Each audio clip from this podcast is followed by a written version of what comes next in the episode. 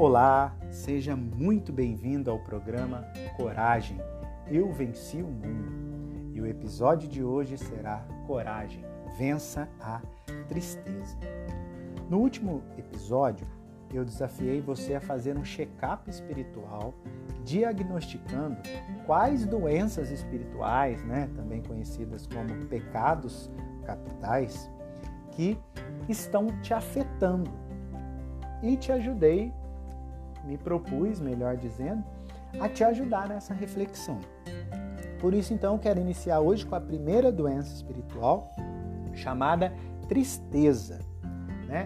Que no fundo aí a gente poderia subdividi-la, né, em preguiça e inveja. A preguiça como sendo uma tristeza, uma indisposição, uma desmotivação, um desânimo com a nossa vida, com a nossa realidade. E a inveja como uma tristeza, né, por conta da vida, da realidade do outro. Vamos focar hoje aqui na preguiça e a semana que vem nós falamos da inveja. Preguiça, então, é essa indisposição de enfrentar, de abraçar, de viver minha realidade, sobretudo o meu presente. Aqui é o grande a grande essência da preguiça. Então eu fico indisposto e eu me recuso a viver o meu presente. Nós temos dois tipos de preguiçosos. O que todo mundo imagina quando fala de preguiça, que é o preguiçoso passivo, que é aquele realmente que deita no sofá, né? A preguiça, vamos dar um exemplo aqui da segunda-feira de manhã, né? De não querer levantar da cama, tal. É esse mesmo preguiçoso passivo, de não fazer. Mas também existe o preguiçoso ativo. Quem que é o preguiçoso ativo? É aquele sujeito que arruma um monte de coisa para fazer para não fazer o que ele precisa. Exemplo, o cara precisa fazer uma atividade física e ele arruma né, um monte de atividade, para quê? Para dizer, arrumar desculpa no final, ah, não deu tempo. Né? Ele precisa tirar um tempo para oração, mas não, ele faz, acontece e tal, e não tira o tempo para oração. Para ajudar alguém, ir na casa, fazer uma visita. Né? Então, faz né, do ativismo, hoje muito comum, o seu refúgio para não enfrentar a sua realidade. Então, isso nós vimos o que é os dois tipos e vamos entender, acho que o mais legal aqui é a raiz. Vamos entender o movimento interior, né? o movimento que acontece em nós que nos leva a, a, a aderirmos, né? ou nos leva a realmente nos deixar levar por essa enfermidade espiritual. Lá em Lucas capítulo 4, versículo 5, mostra Jesus no deserto, né, a tentação dele lá nos 40 dias, e o demônio pegando ele, retirando ele do deserto, levando ele para um alto monte, mostrando né, todos os reinos da terra e prometendo a ele esses reinos. E Jesus refutando, é claro.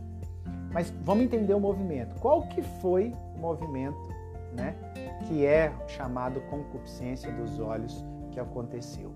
A realidade de Jesus no deserto. Era isso que Jesus estava fazendo, enfrentando a sua realidade, vivendo a sua realidade. E o que o demônio fez? Levou ele para um alto monte, mostrou todos os reinos, né? Imagina ali só coisas maravilhosas, meio que dizendo: a sua realidade não é legal, não é o melhor. Mas Jesus entende, não ele não se deixa, não deixa cair em tentação, né? E entende que o melhor para ele era o deserto. E de fato era, porque o deserto estava preparando ele para a missão que viria. Tá entendendo então o movimento qual que é? É a gente tirar os olhos da nossa realidade. Não querer a nossa realidade.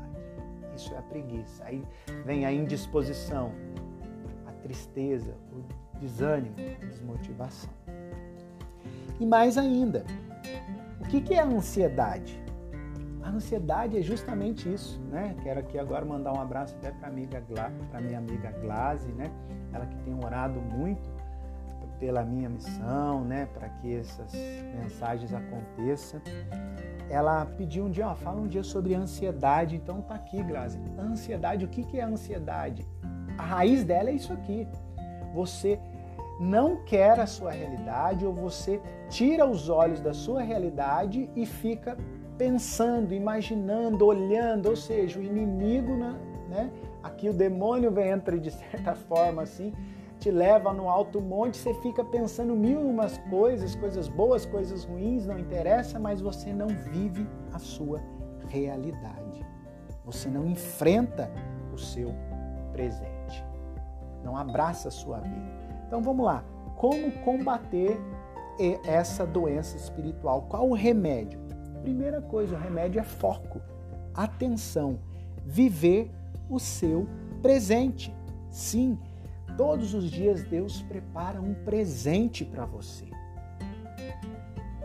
Às vezes é conforme você queria, às vezes não, mas viva o seu presente. Se tá bom, dê risada, vibre, comemore, se tá ruim, chore, sabe? Viva o seu presente, mas só faça uma coisa: não se disperse, não recuse a sua realidade. Aqui está a raiz, o remédio para você vencer a ansiedade, a tristeza, e a desmotivação. Primeira coisa, viva o seu presente, a sua realidade. E como dica prática, eu queria deixar para você essa semana, cuidado com o seu celular.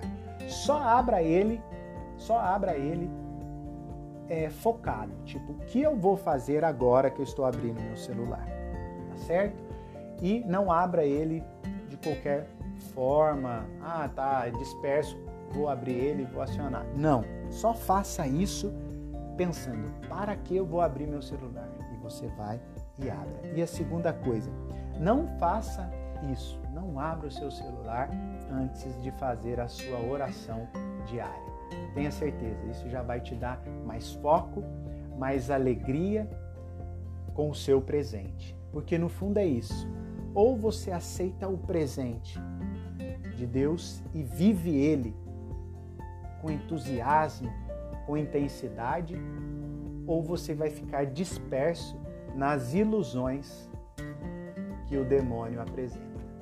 Deus abençoe, coragem, vença a tristeza. Até o próximo episódio.